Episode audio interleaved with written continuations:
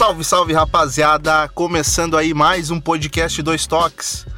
Já te convidando para seguir a gente lá nas nossas redes sociais, no Amplitude em todas elas: Facebook, Twitter, YouTube e Medium, onde a gente está comentando bastante sobre futebol. E é claro, te convido também para dar uma chegadinha no site do HTE Sports, onde esse podcast está sendo vinculado por lá também.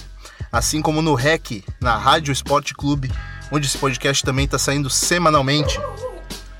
Hoje, o nosso Dois Toques vai desmistificar, procurar entender um pouco mais sobre a Major League Soccer. E para me ajudar no programa de hoje, é claro, eu tô com os meus parceiros de Amplitude FC. Diga lá, Smack Neto, como é que você tá, mano? E aí, Nato? E aí, amigos ouvintes do podcast?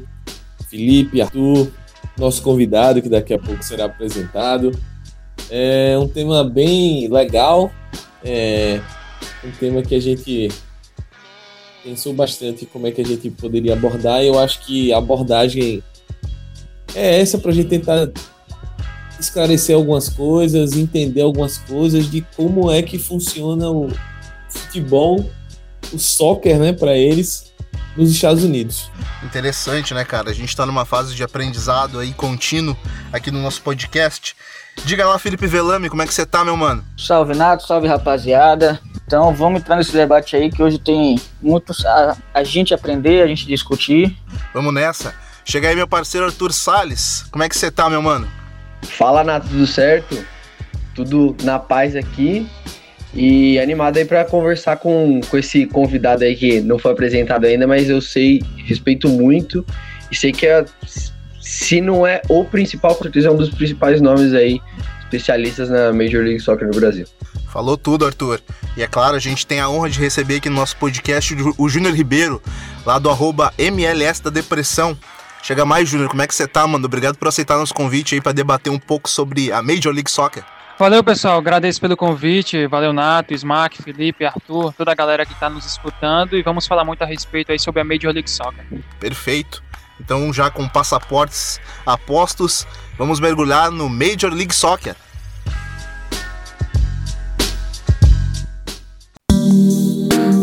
Ô Júnior, eu já te convido já pra gente entrar no nosso debate aqui, cara. Uh, eu gostaria que tu explicasse aí pro nosso grande público, porque a gente tá numa fase de entrar entrar de cabeça nessas grandes ligas e nas ligas menores, ou ligas que não tem, não tem tanto apelo do público assim, mas procurar entender como elas funcionam. Explica pra gente mais ou menos como funcionam as regras desse campeonato, porque ele é dividido em etapas, é dividido em conferências também. Uh, explica pra gente mais ou menos como é que funciona aí a Major League Soccer, pra, pra gente aqui no Brasil poder entender também como é que esse campeonato funciona. Bom, a Major League Soccer ela possui nesta temporada 2018 23 equipes divididas em oeste e leste, como tradicionalmente acontece no esporte norte-americano são 11 equipes no leste e 12 equipes na Conferência Oeste. Essa, esse número ímpar de franquias, vamos dizer assim, ela até gera um certo problema no calendário, mas que foi adequado, vamos dizer assim, para este ano. Temporada regular, como sempre acontece no esporte americano, e depois playoffs. As equipes disputam na temporada regular 34 jogos e aí as seis melhores de cada conferência avançam ao mata-mata. Das seis, primeiro e segundo já se garantem na semifinal de conferência. Terceiro pega o sexto, o quarto pega o quinto, o melhor classificado encara o segundo na semifinal e o pior classificado dessa primeira fase encara o melhor da conferência nas semifinais. No caso, a primeira etapa dos playoffs, jogo único, a partir da semifinal de conferência, dois jogos, ida e volta. Na final da conferência, também de volta, o campeão do leste encara o campeão do oeste na MLS Cup, que é a grande decisão. Neste ano vai acontecer no dia 8 de dezembro. Jogo único. Empatou prorrogação, persistindo o empate, penalidades máximas. É, é interessante a gente ver esse modelo que a Major League Soccer propõe, porque a maioria dos campeonatos que a gente acompanha, inclusive aqui na América do Sul, na Europa, são campeonatos de pontos corridos, né? E na Major League Soccer eles implantam um sistema de conferências, um sistema é, de playoffs que é bastante, lembra bastante quem gosta de acompanhar, eu particularmente gosto, sei que Felipe gosta também, de acompanhar os esportes americanos, né? a NBA, a NFL, é, a MLB, enfim, quem acompanha o beisebol, o futebol americano.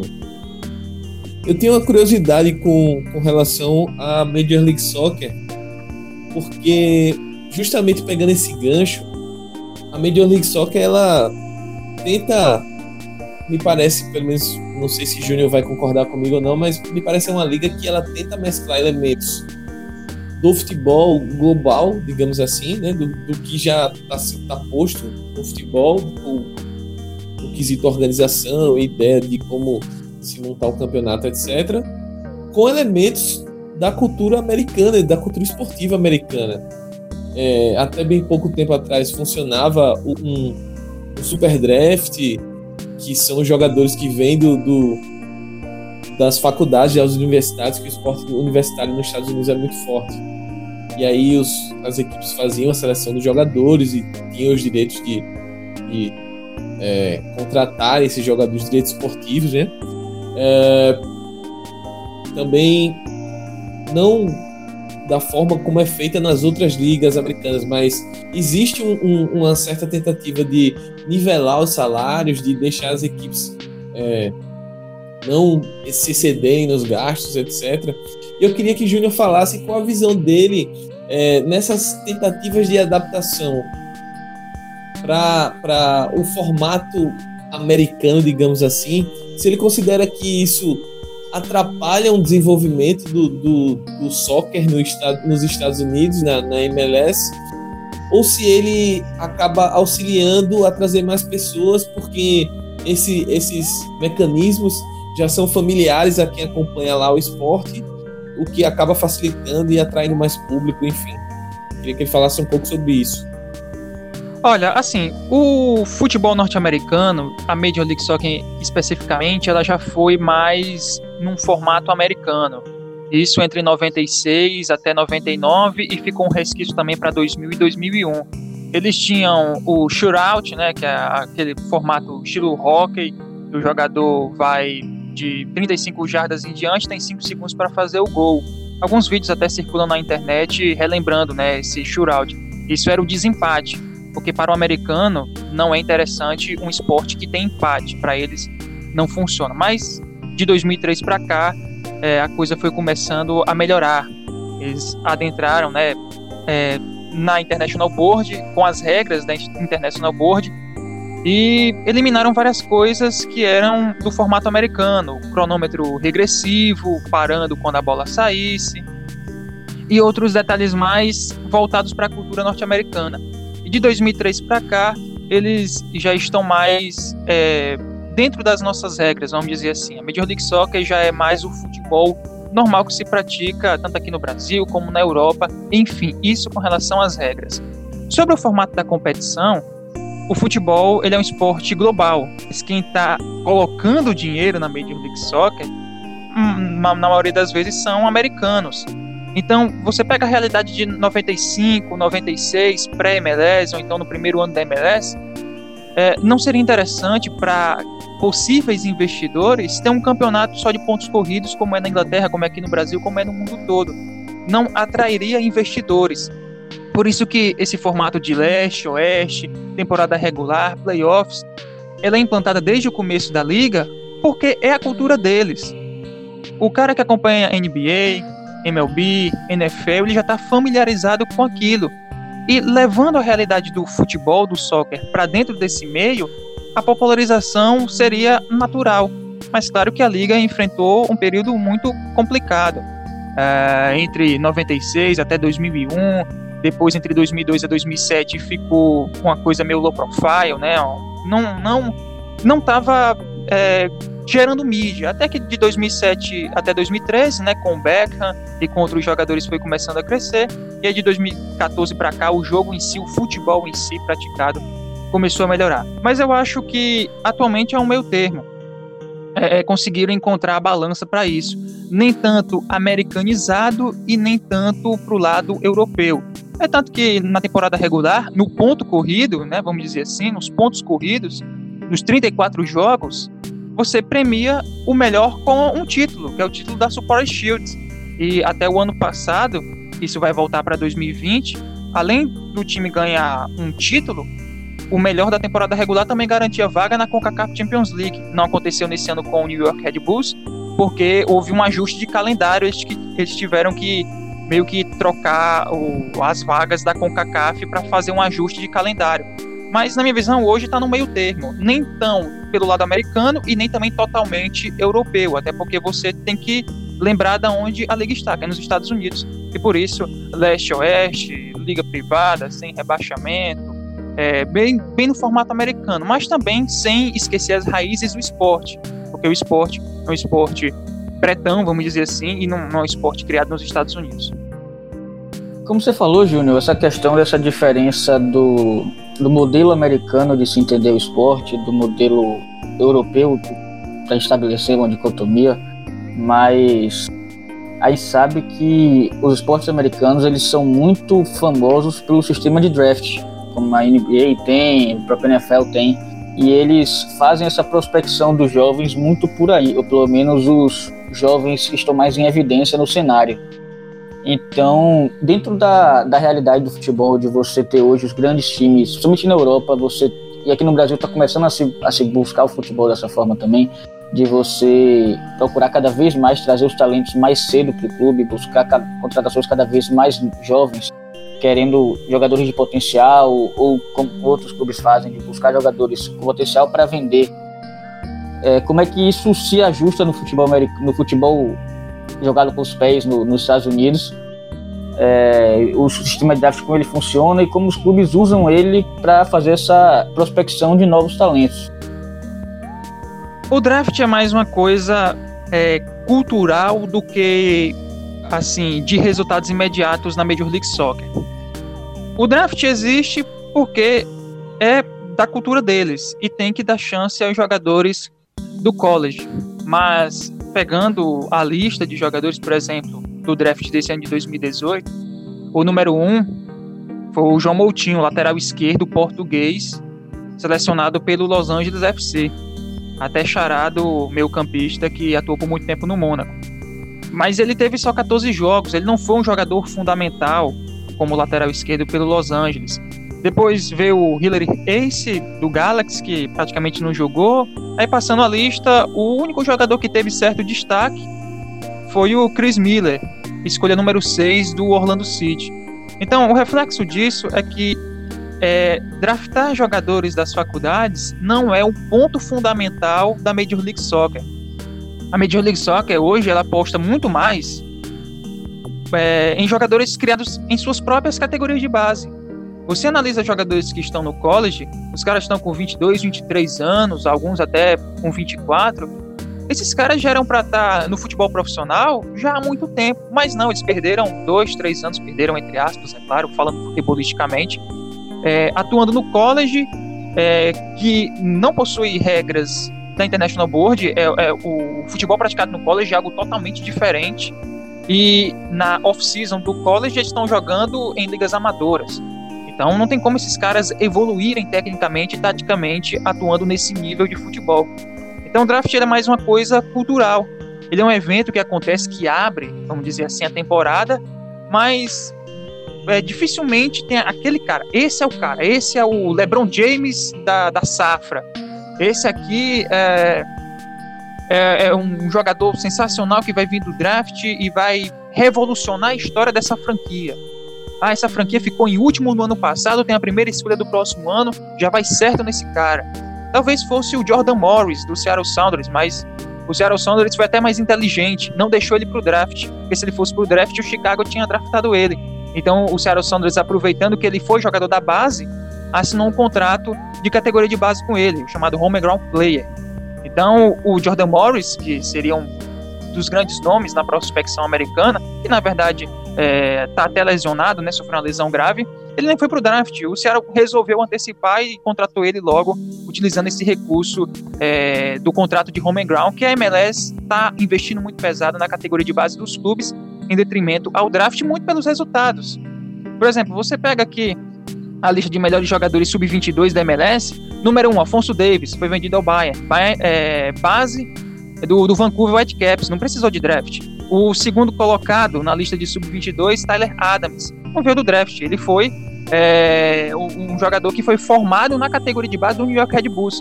Vai para o futebol alemão, vai para o time da Red Bull lá da Alemanha, vai para o Leipzig. O terceiro é o Diego Rossi, que foi contratado vindo do futebol sul-americano, ele veio do Penharol. E o quarto é o Ian Herrera, aquele mesmo que foi é, da seleção sub-20 da Venezuela, um cara realmente diferenciado, volante do, do, New York, é, do New York City.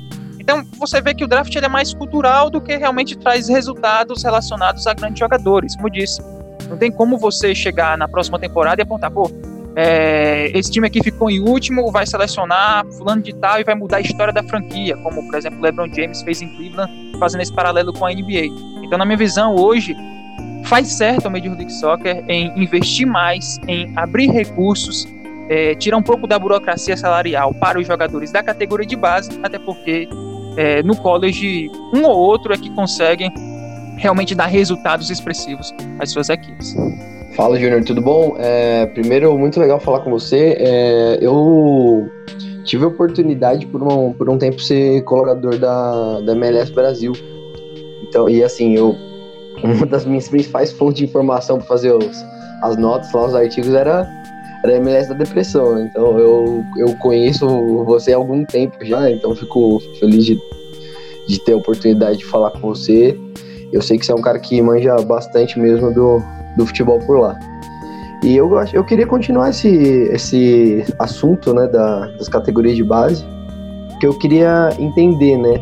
Porque é, a situação é muito diferente de um, de, um, de um jogador, por exemplo, daqui do Brasil, né? De um menino de 14 anos, aqui no Brasil e lá nos Estados Unidos, né? Quando ele, quando ele por exemplo, ele vai pro, pro ensino médio, né? Ou vai pro, pro college, ele vai ter essa, essa oportunidade de estudar num college ou continuar nas categorias de base, enfim, de, de um, de um clube mesmo que vai dar para ele um suporte mais esportivo muito maior, como você mesmo falou.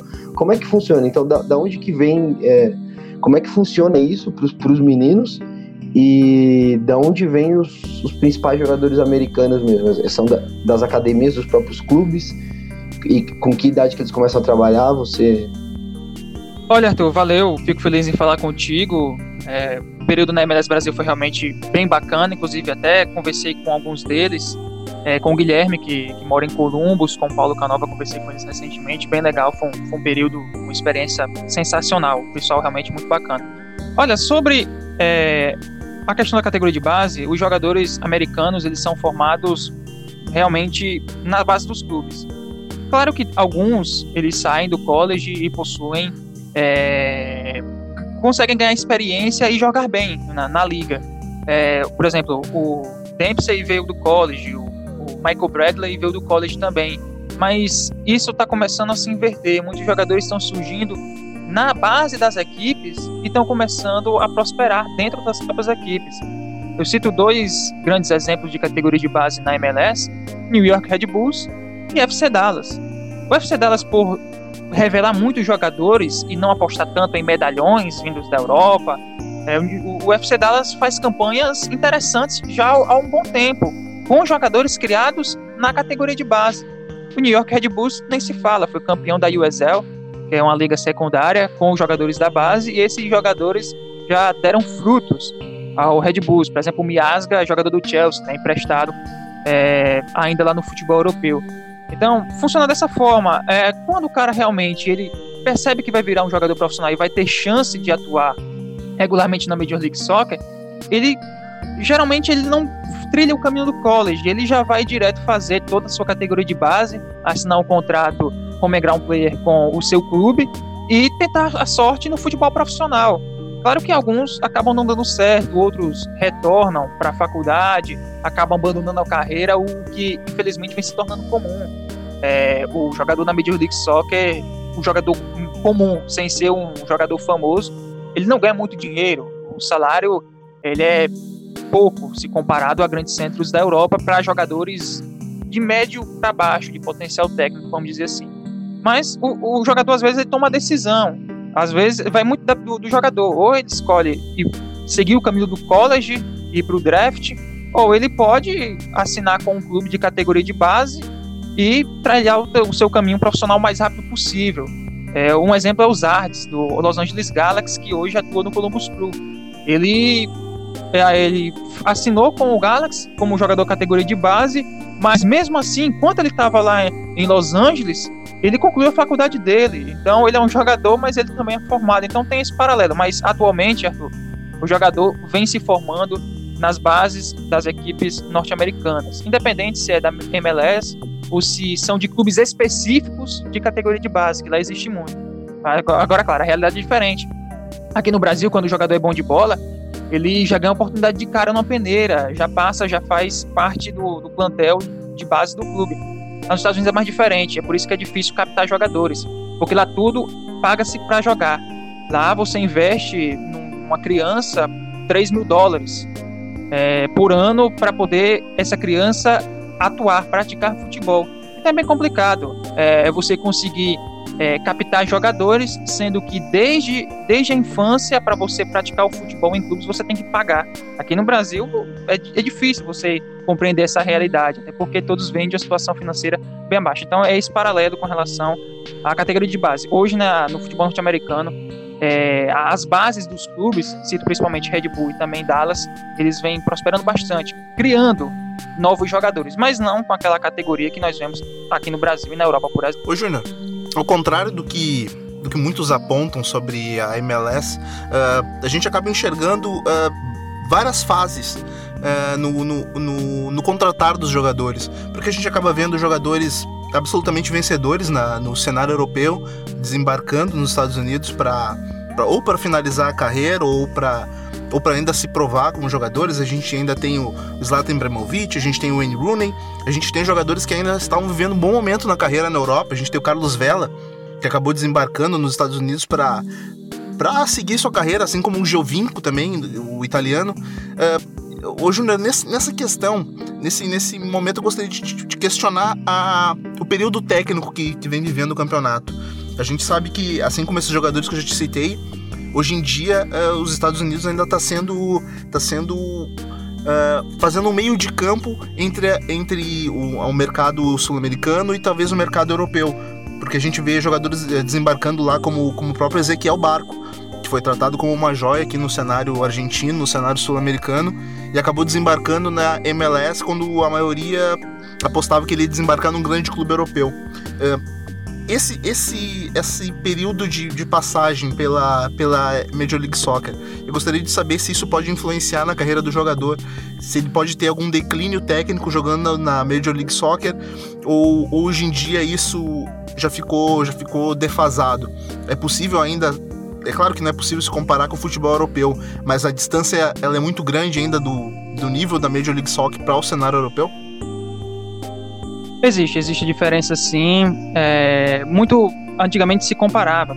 Quando é que a MLS vai ficar no mesmo nível da Championship, por exemplo, da segunda divisão da Inglaterra? Eu acho que ainda não conseguiu chegar, porque nós temos algumas equipes que jogam futebol bonito, mas temos outras que ainda estão futebol um pouco mais arcaico. Não por culpa do próprio clube, mas por questão de jogadores, de investimento limitado e também por conta de técnicos. É, nós temos ainda poucos técnicos no futebol norte-americano que possuem um nível aceitável, vamos dizer assim. Por isso que a vinda do Tata Martino foi até interessante para a liga, porque acendeu, né, despertou uma chama técnico-tático em vários outros técnicos que já estavam na liga. Mas sobre a comparação, a MLS está sim abaixo é, do futebol da Europa, está abaixo do futebol mexicano, está abaixo é, da primeira divisão aqui do Brasil, da Série A. Mas mesmo assim, ainda dá para se aproveitar muita coisa. Quando o jogador, por exemplo, Almiron, Villalba, é, o próprio Martinez, Joseph Martinez da Venezuela, Jefferson Savarino, é, Jesus Medina do New York City, esses jogadores sul-americanos que fazem a ponte MLS para depois ir para a Europa, eles podem estar tá ganhando muita coisa. Eles serão protagonistas na MLS, serão titulares absolutos, estarão em destaque, é, aprenderão uma nova cultura, farão uma espécie de preparatório para o futebol europeu. É, vai muito da carreira do jogador. O cara pretender ir para a Europa, mas fica num, num, time médio ou pequeno da Espanha, ou da Inglaterra, ou vai para um médio grande de Portugal. Tenta, demora um pouco ainda para ser protagonista. Indo para Major League Soccer, não, ele já chega lá com status de protagonista, muitas vezes de ídolo, espera-se números, cria-se expectativa, e o cara já vai para o futebol europeu com nome. Se o Almiron tivesse saído é, do Lanús, indo para um time pequeno da Espanha, será que ele estaria com o mesmo nome do que ele estando hoje na equipe do Atlanta? Eu acho que dificilmente. Será que o Arsenal, outras equipes, o Tottenham do futebol inglês, estariam interessados no Almiron se ele estivesse disputando titularidade ou sendo reserva num time médio da Espanha? Provavelmente não, mas na MLS ele ganha destaque, ganha é, é nome, é, consegue números, ganha prêmios, é, fica em evidência e ele mesmo evoluiu seu futebol. Nós temos, por exemplo, o caso do Joseph Martinez. Ele fracassou na Europa. No Torino foi muito mal, mas ele recuperou seu futebol na MLS. Com certeza, quando o Joseph Martinez retornar para a Europa, não sei se em 2019, 2020, ele já vai estar com a consciência tática, com a consciência, com a consciência, com a consciência técnica, uma ciência de, de função de centroavante muito melhor do que aquele jogador que era do Torino. Então houve a evolução do Joseph Martins. Então vai muito com relação ao jogador. Por exemplo, o Barco é, foi para a Major League Soccer, mas ele está muito em baixa. Ele é reserva do Atlanta, não faz diferença se ele entra ou não. Teve confusão com o companheiro de equipe que acabou abalando o vestiário. Teve uma lesão no começo da pré-temporada e ele voltou com o time já engrenado, todo mundo no pique, a 120 por hora, ele a 30 ainda. Então, por exemplo, nós temos o Almiron e o Joseph Martinez no Atlanta que conseguiram crescer na MLS, tanto no futebol como no nome, e temos o Barco que está enfrentando a primeira temporada bem abaixo. Será que se o Barco tivesse na Europa, é, será que a coisa teria sido diferente? Talvez sim. Então fica muito esse paralelo, fica muito uma projeção de algo que poderia acontecer. Mas na minha visão, o futebol praticado na MLS ainda está um pouco abaixo do que na Europa, mas isso não impede que os grandes jogadores evoluam né, no futebol norte-americano. Quanto ao mercado de técnicos, Júnior, você acha que, que ele consegue ser mais receptivo a treinadores, por exemplo, argentinos que, que conseguem desembarcar lá na Major League Soccer? A Major League Soccer é um desafio, porque você vai ter que montar um elenco com limitações financeiras, ah, com processos contratuais dificultosos, ah, uma liga que nem sempre é muito bem aceita para com outros jogadores. Tem jogadores que não querem ir para a Major League Soccer, preferem Japão, China, Catar, Arábia Saudita. É um desafio. Você aceitar ir para a Major League Soccer é realmente um, um, um, processo em que você vai aprender bastante. É, claro que técnicos argentinos, técnicos aqui da, da América do Sul, como Giovanni Savarese, por exemplo, que é o treinador do Portland, temos o Tata Martino, hoje técnico do Atlanta, é, é, é, mais propenso. Por exemplo, eu não vejo um, técnico brasileiro ou técnicos brasileiros virando os olhos para a Major League Soccer. Já até aconteceu, o Parreira já treinou, por exemplo, o Metro Stars, hoje é, New York Red Bulls. Mas é, é, é, é, mais fácil, vamos dizer assim, técnicos aqui da América do Sul, da Argentina, da Venezuela. É, por exemplo, Juan Carlos Osório já foi técnico de MLS. É mais propenso para eles. Mas acho que na MLS, talvez um técnico já veterano de Europa, possivelmente, futuramente, quem sabe um Marcelo Lippe saia lá do, da Ásia e vá para a Major League Soccer se aposentar lá, ainda dar sua contribuição. Mas eu acho que essa questão do técnico em si ainda esbarra na dificuldade de montagem. Você vai ter que trabalhar com limitação. O que é, é mais fácil? Você ir para um mundo árabe, para um Catar, para uma China ou para um Japão, tirando a China, claro, por conta das restrições que agora estão mais pesadas, mas para o Japão, por exemplo, onde você pode contratar abertamente, ou você ir para a MLS trabalhar com três caras acima do teto e o restante jogadores de nível ruim. Então é um desafio, mas é, comparando realmente técnicos agentes aqui da América do Sul, estão mais propensos a irem para a Major League Soccer, até porque é um mercado muito bom para sul-americanos. O que não falta é argentino, bom de bola, tá na MLS. Júnior, é, aproveitando esse gancho da, das perguntas de Nato e das, das tuas respostas bem esclarecedoras, é, falou bastante sobre os, o interesse ou não dos jogadores, o interesse ou não dos técnicos, se eles podem se dar bem ou podem se dar mal, enfim. Mas aí eu, eu pensei pelo outro lado, né? Pelo lado das equipes e da liga em si. Uh, a, a Major League Soccer ela ficou conhecida no mundo por essa questão de trazer jogadores veteranos. É, teve o Becker, como tu citou, mais recentemente teve o, o Gerard, Lampard. Uh, só que essa, esse tipo de contratação vem, vem mudando, como, como a gente vem falando, essa questão da, da de atrair os, jovens, etc.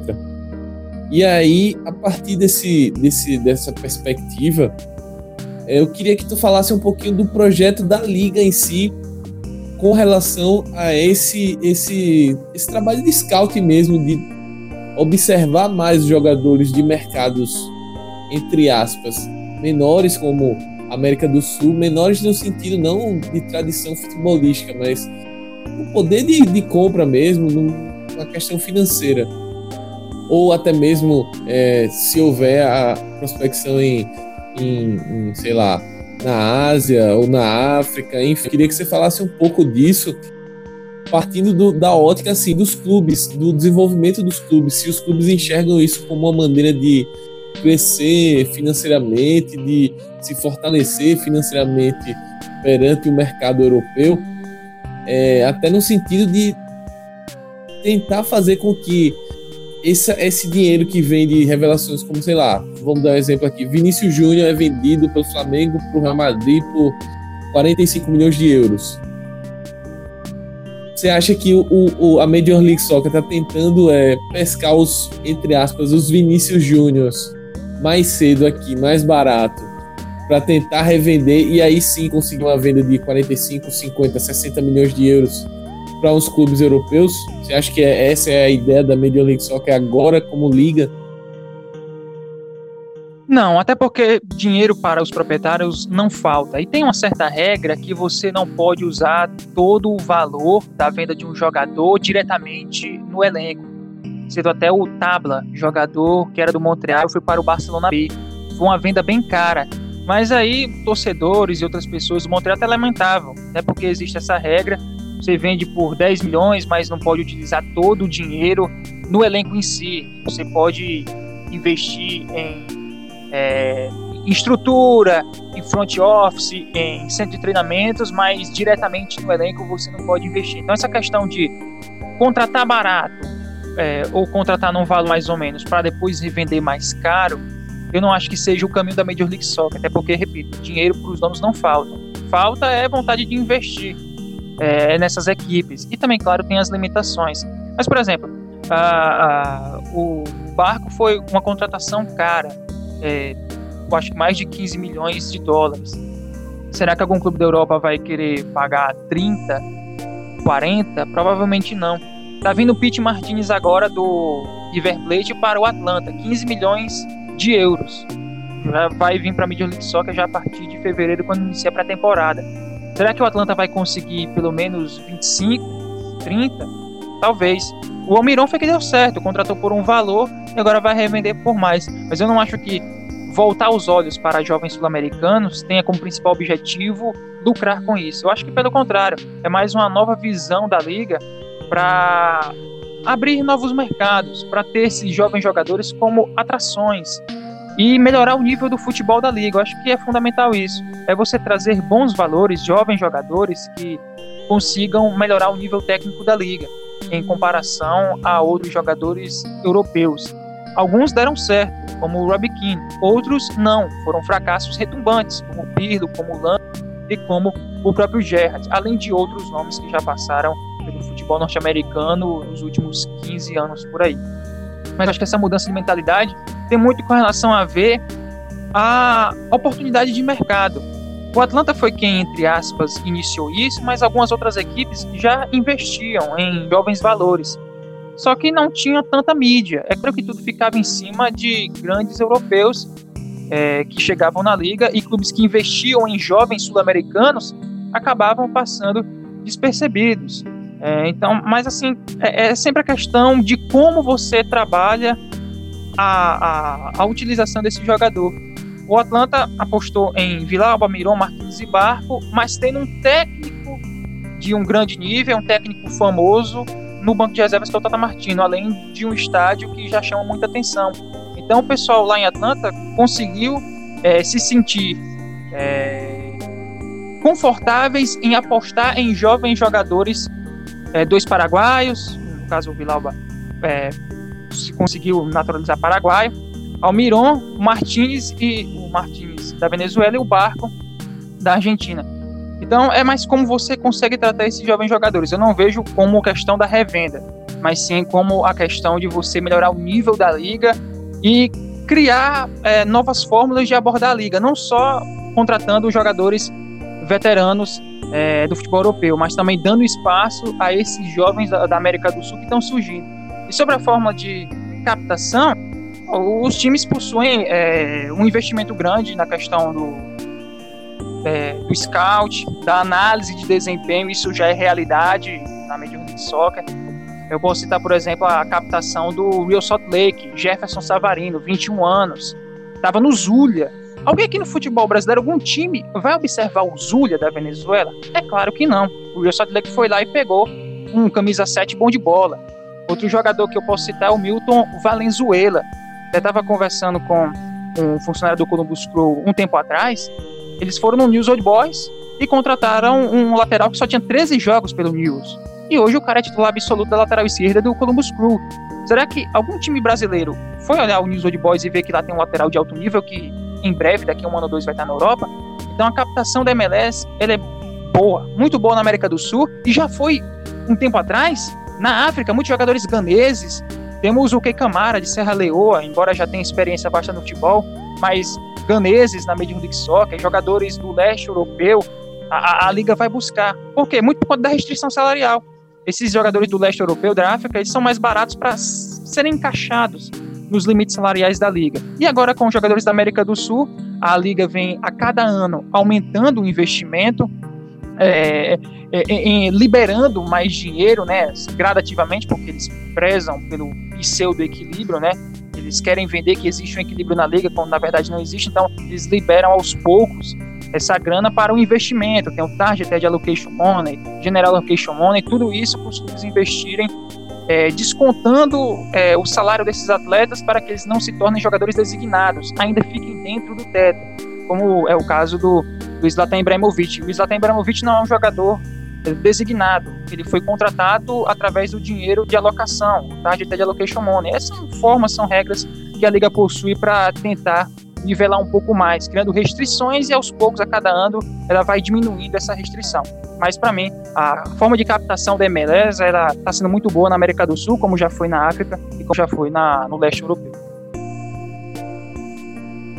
Júnior, falando sobre essa evolução que você tem batido muito no, na tecla, você que tem acompanhado a Liga já há algum tempo, como é que tem sido essa evolução no, no plano da Liga de se tornar, porque a gente sabe, já foi dito isso, a gente conhece até os próprios esportes americanos, como eles têm essa cultura de excelência sempre.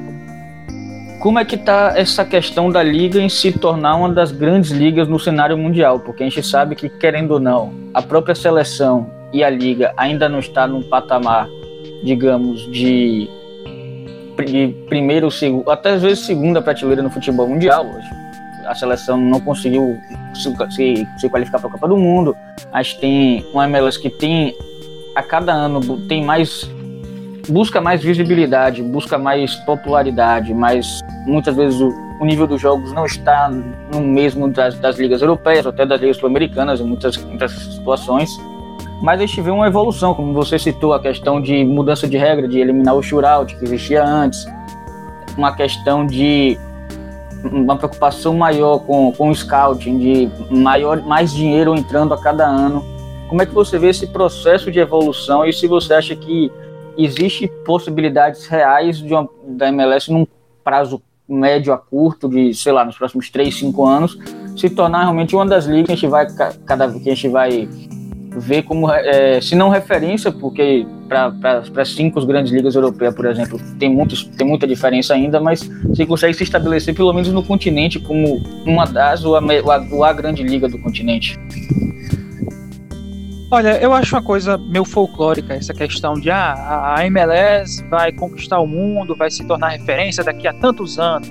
E sempre vira piada, piada na internet, né? E sempre vem um cara embaixo e responde: Ah, mas disseram isso 10 anos atrás, daqui a 10 anos vai estar né, no cenário mundial. Eu acho difícil, a curta, médio, a curto e a médio prazo, eu acho bem difícil a Major League Soccer se tornar referência, ficar abaixo das cinco grandes ligas do, da Europa. É uma coisa bem complicada, bem difícil, porque o, o investimento é, é, é, liberado, mesmo com fair play financeiro, mas você gasta muito dinheiro na Premier League, você vê um Crystal Palace, você vê um Wolverhampton, você vê outros clubes é, médios da, do futebol inglês gastando muito dinheiro contratando jogadores. Na Major League Soccer isso não acontece basicamente. Você vai contratar três jogadores acima do teto e o restante você vai ter que dar um jeito de encaixar todo mundo com recurso da liga ou não. Mas eu acho bem complicado é, realmente daqui, quem sabe daqui a uns 10, 15 anos, talvez, mas a curto e médio prazo se tornar referência mesmo, acho difícil. Acho que a Major League Soccer, mesmo depois aí de 20 e tantos anos de liga, ainda procura se estabilizar é, na questão de investimentos dentro da cultura norte-americana, porque antes da MLS se estabilizar, sempre existiu o preconceito de que o soccer era um esporte que sempre era fadado à falência. Isso gerava um certo preconceito para quem iria possivelmente investir no, no futebol norte-americano. Mas isso foi quebrado e hoje muitas pessoas até querem entrar na Major League Soccer. A corrida por vagas na liga é gigantesca. Empresários se juntando com, com outros empresários, tentando conseguir é, vaga na Major League Soccer, o que está se tornando cada vez mais escasso. Não se sabe se a liga vai parar em 28 ou se vai, por pressão de, de de mais concorrentes até expandir para 32. O que, na minha visão, é uma coisa é, megalomaníaca. Para mim, um campeonato interessante, tecnicamente, teria no máximo 20 clubes. Mas a propensão é a liga, a Major League Soccer passar dos 28, chegando até a um 32, quem sabe, depois de 2020, tudo pode acontecer. Mas a minha visão é bem difícil a Major League Soccer se tornar referência mundial. Nesse momento, não consigo ver esse cenário acontecer. Talvez daqui a algum tempo consiga bater de frente com os mexicanos, mas ainda é um cenário que eu não consigo acreditar, porque realmente os mexicanos dominam tudo e todos no futebol de clubes da CONCACAF. Para atingir excelência a nível mundial, tem que primeiro passar pelos mexicanos recorrentemente ao longo dos anos, talvez dentro de uma década. E como isso não acontece no futebol, a Major League Soccer tenta entrar em evidência perante os cinco grandes da Europa na questão da mídia, do marketing, é, com estádios legais, é, com jogadores interessantes. Por exemplo, o Rooney e o Ibrahimovic poderiam estar jogando na Europa, em outras equipes, mas eles estão na Major League Soccer. O próprio Schweinsteiger chegou desembarcou também na MLS. Então, enfim, eu acho que é, para compensar um pouco a falta de futebol, a liga é, volta seus olhos para outras coisas extra-campo para poder se tornar ainda mais relevante aos olhos do mundo. Bom, a gente estava falando sobre a questão de, de onde a liga vai chegar, né? So, sobre o, uma possível tomada do mundo do futebol pela MLS, que é sempre muito falado, como você citou agora há pouco, Júlio. E, e a minha pergunta é nesse sentido, né? Eu queria saber para onde que o, que, o, que a liga pretende ir, né? E falando de liga, a gente não tem como não falar dos donos do, dos clubes, né? Os proprietários dos clubes, que são em conjunto os proprietários da, da liga. Se me corrija aí se eu estiver errado nessa, nessa definição. E aí a pergunta é essa mesmo, né? Qual que é o objetivo deles? Né? Apenas fazer dinheiro? Ou, ou, existem objetivos individuais de cada um ou coletivos? E aí eu faço essa pergunta e também já aproveito para falar do dono brasileiro especificamente, né? Que é o, que é o Flávio Augusto. Eu lembro que na época que ele, que ele adquiriu aí a franquia do, do Orlando City, né? ele falava muito que gostaria de investir no, no mercado brasileiro, mas não sentia muito muita segurança, resolveu, resolveu investir no, no futebol dos Estados Unidos.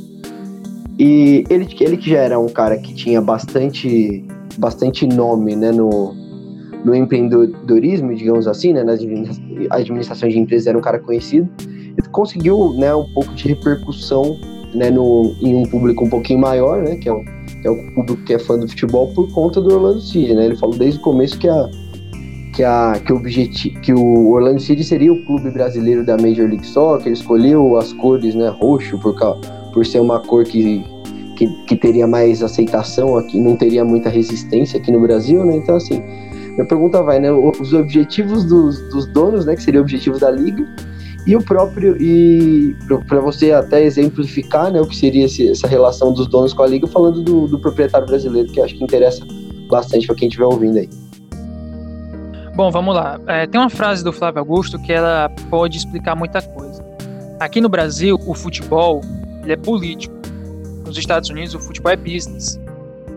O Flávio Augusto, se quisesse investir aqui, por exemplo, no Flamengo, né, que é sempre o exemplo que ele toma, por ele ser torcedor do Flamengo, o máximo que ele poderia ser seria algo parecido com o que a Crefisa faz com o Palmeiras. Ser um grande patrocinador e depois ele se tornar presidente. Mas o clube não seria dele. Ele só seria o presidente por um determinado período e depois tentaria reeleição ou manter fortes laços com essa equipe. Então, mas nos Estados Unidos não é diferente. Ele é o proprietário do Orlando.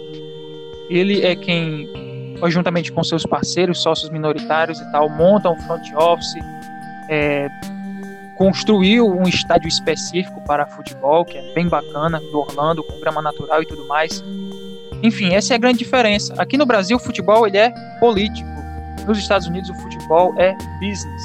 São negócios.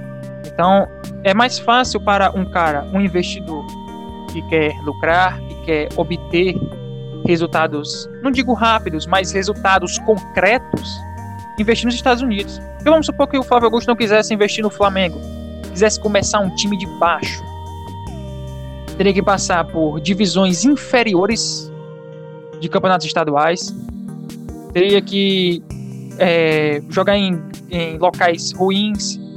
É, o calendário do futebol brasileiro ele não é favorável a clubes que estão começando agora.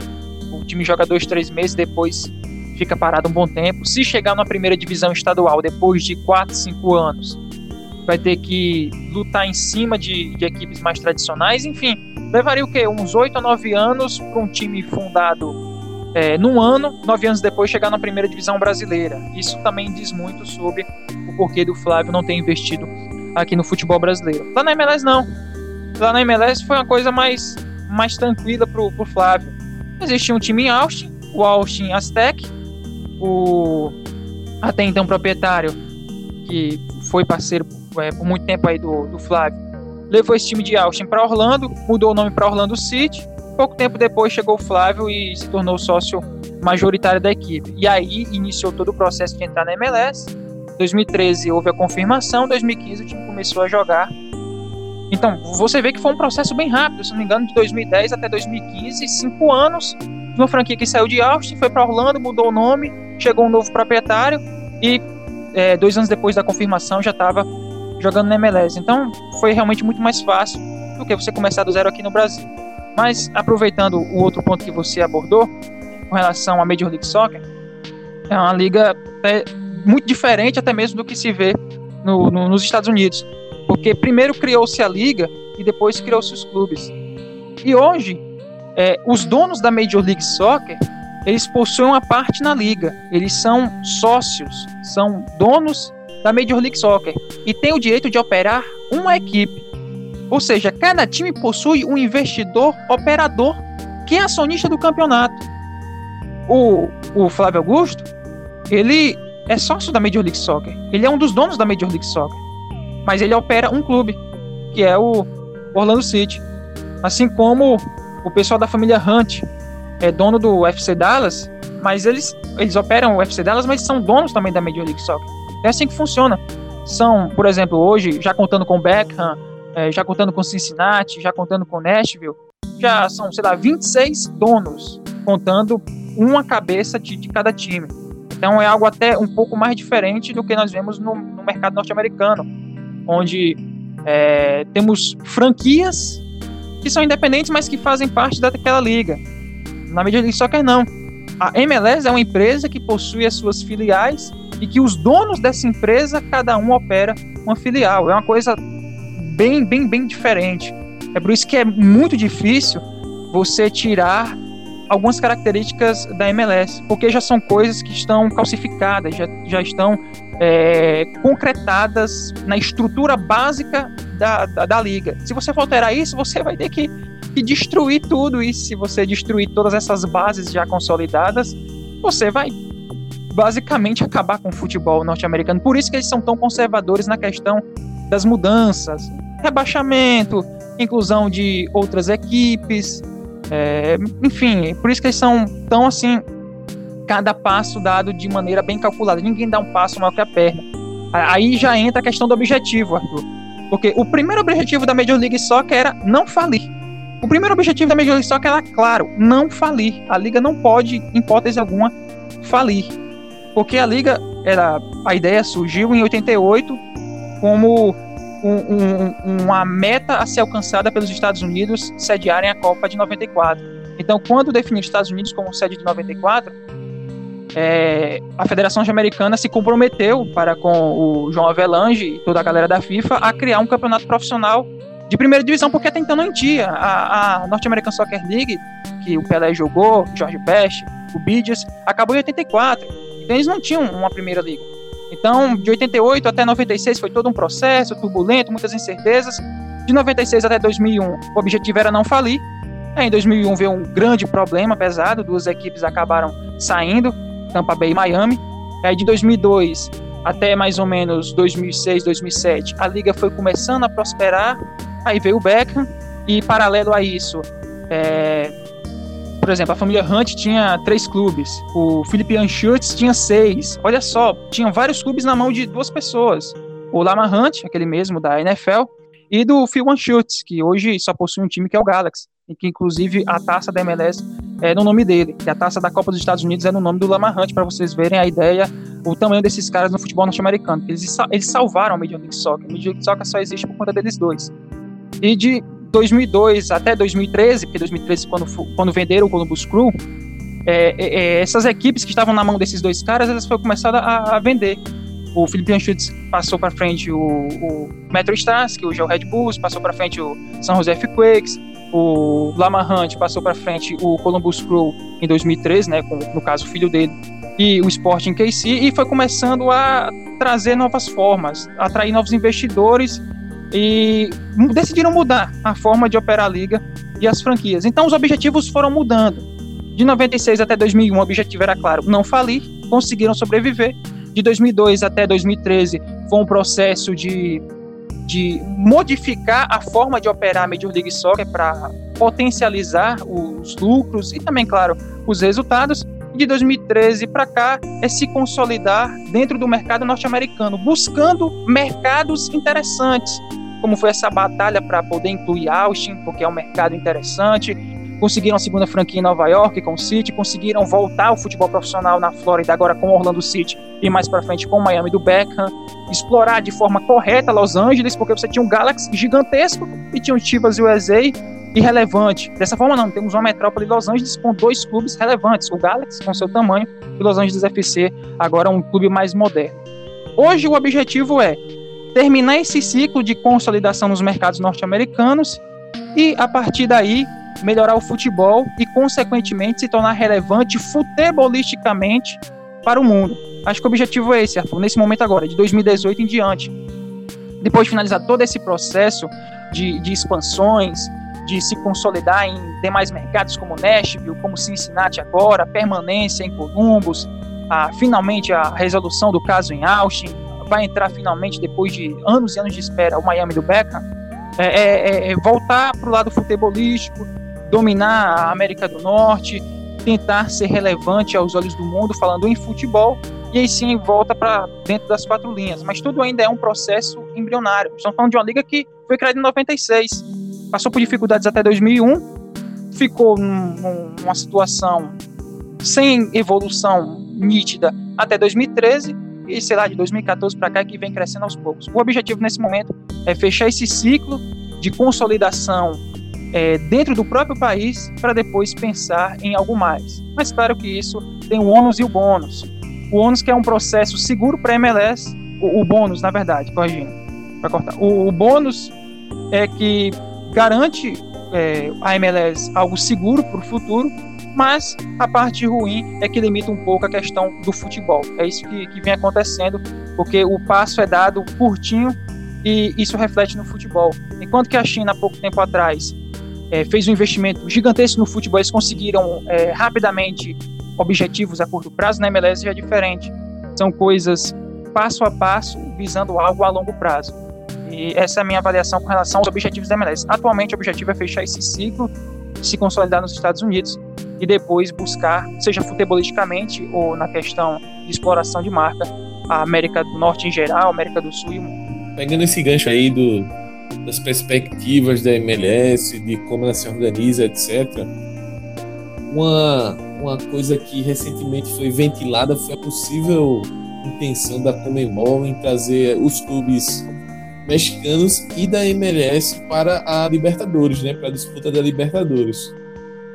É, diante de todo esse cenário que tu acompanha há muito tempo e toda essa organização é, que a MLS construiu ao longo dos anos de liga, de estrutura, é, eu queria que você desse a sua opinião aí, compartilhasse com a gente é, numa, numa hipotética aceitação, primeiro eu queria saber se você acha que os clubes, se a liga toparia essa, essa empreitada e caso top, é, quais as vantagens e desvantagens que você enxerga nessa possibilidade e também se, se você acredita num ganho técnico para a liga em si e nesse que não deixa de ser um intercâmbio, né? Você está disputando competição como a Libertadores. Sim, é verdade. Eu até escrevi dois textos relacionados à Libertadores, publiquei até no meu Medium, já fazendo o jabá, mas explicando um pouco mais o contexto de Libertadores, MLS, o porquê que seria bom, o porquê que seria ruim. Minha opinião particular,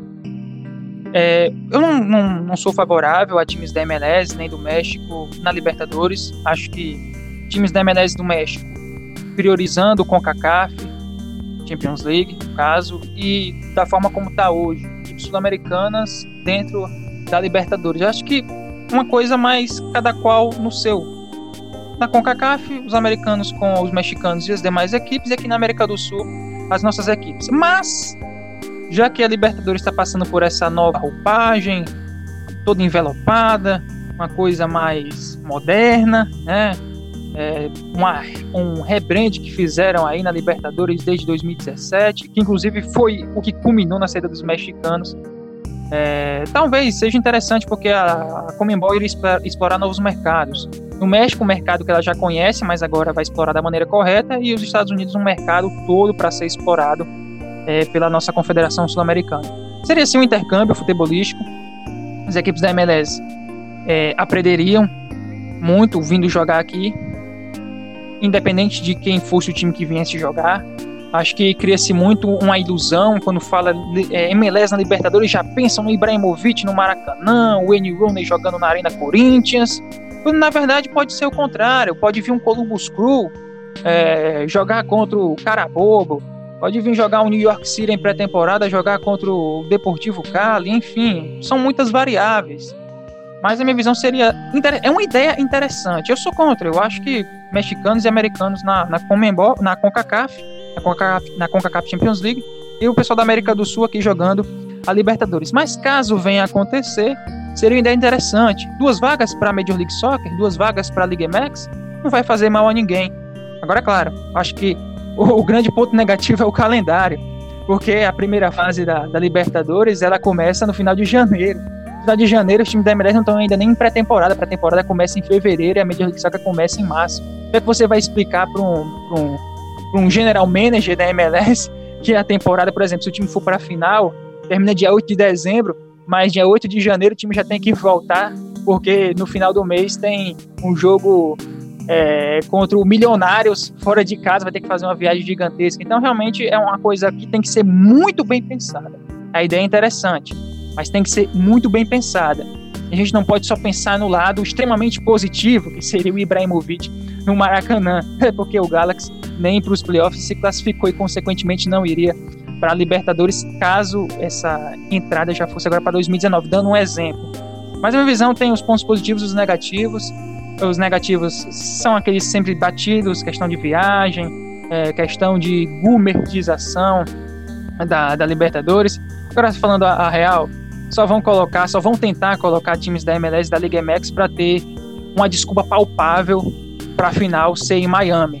Porque a final sendo em Miami, as críticas vão acontecer, mas se tiver time da MLS da Liga MX, aí a Comembol, se o Alejandro Domingues, presidente, vai ter uma desculpa interessante para dar. Né? Então acho que tudo gira em torno da final em Miami, se realmente times da MLS da Liga MX vierem. É, do lado da Comembol, são equipes que não são ameaçadoras ao título, mas que pelo menos comercialmente será interessante. Eu é, repito, seria interessante esse, é, esse intercâmbio futebolístico entre equipes da MLS e equipes sul-americanas, mas não vai ser. Muita gente está falando em utopias, né? Ah, porque se colocar times da MLS na Libertadores vai acabar com os erros de arbitragem, vai acabar com as, as polêmicas, as confusões da Comembol, vai acabar com, com todo esse jogo político da Comembol. Pelo contrário, meu amigo, a MLS não vai ser salvadora da pátria nenhum. Talvez a MLS, se vier para a Comembol, seja só mais um no bolo, fique como os brasileiros, boiando o jogo político é, da Comembol. Não vejo a MLS entrando e já dominando todo o cenário de bastidores da, da, da Comembol, até porque a Comembol não vai deixar isso acontecer. Então, infelizmente, quando se fala em MLS, Libertadores sempre utilizam o lado mais positivo, tudo ao extremo, e se esquecem que o futebol é, é bem cruel, a realidade do futebol é bem diferente, a MLS se inclui nisso. Se a MLS vier para Libertadores, o que eu acho difícil acontecer, até o presidente da, da Comembol deu uma declaração dizendo que não houve conversa nenhuma, mas talvez esteja só despistando, mas seria um intercâmbio futebolístico interessante. E claro, comercial, principalmente, a Comembol teria muito a ganhar, e a MLS também, porque a MLS tem um, um, braço de marketing, uma empresa que vende direitos de transmissão. Então, para a MLS, independente de qualquer time que esteja na Libertadores, a MLS iria ganhar dinheiro vendendo os direitos de transmissão da Libertadores para o pessoal no hemisfério norte.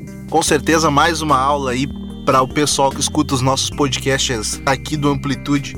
Júnior Ribeiro, cara, gostaria de te agradecer muito aqui a tua presença aqui no nosso podcast. Foi uma verdadeira aula sobre Major League Soccer. Cara, por favor, dá o seu recado aí, passa seu Twitter, sua arroba, aquilo que você está escrevendo sobre futebol, pro pessoal que quiser te conhecer, quiser conhecer o seu trabalho. Por favor, venda seu peixe aí pra gente. Pois é, então, meu perfil pessoal é o Júnior Ribeiro FC. Falo muito sobre o futebol cearense e outras coisas mais lá. Também tem o já conhecido MLS da depressão. Sigam no Twitter e também no Facebook, uma cobertura mais bem humorada do que é a liga. Uh, eu estou escrevendo no Medium algumas coisas, mas sempre participando em alguns é, outros locais. É, sempre que me convidam para escrever, dar uma opinião ou participar, como eu estou participando aqui, eu sempre estou disponível, sempre para falar de Major League Soccer, o futebol dos Estados Unidos em si. E o meu recado final é sobre as finais de conferências. No leste, a final será Atlanta e New York Red Bulls, e no oeste, Portland Sporting KC. Os jogos vão acontecer após a data FIFA. Esse jogo, Atlanta e Red Bulls, tanto a ida como a volta, serão dois grandes jogos.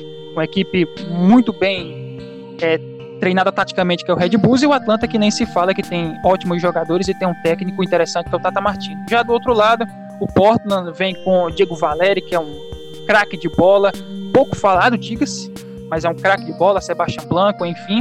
O Sporting KC, que é o time muito bem treinado pelo técnico Peter Vermes, um 4-3-3 sensacional. Então tem tudo para ser duas excelentes finais. Tanto no leste, Atlanta e Red Bulls, como no oeste com Portland Sport KC. Esse é meu recado final. Fica a dica, acompanhe as finais de conferência da Major League Soccer. Valeu, pessoal. Agradeço pelo convite. Foi bem legal. Muito obrigado, Júnior. Diga aí, Smack Neto, mais uma aula que a gente teve aqui no Dois Toques, né? Programa muito legal, esclarecedor. Queria agradecer bastante a presença do Júnior aí. É, engrandeceu demais a nossa discussão. Trouxe muito, muita informação interessante. Eu, particularmente, desconheci alguns pontos que ele trouxe hoje e no mais é agradecer a, a todo mundo aí, agradecer a galera que está acompanhando os nossos podcasts, pela receptividade que a gente teve no último dois toques com o João Pelo Branco, que foi muito legal também.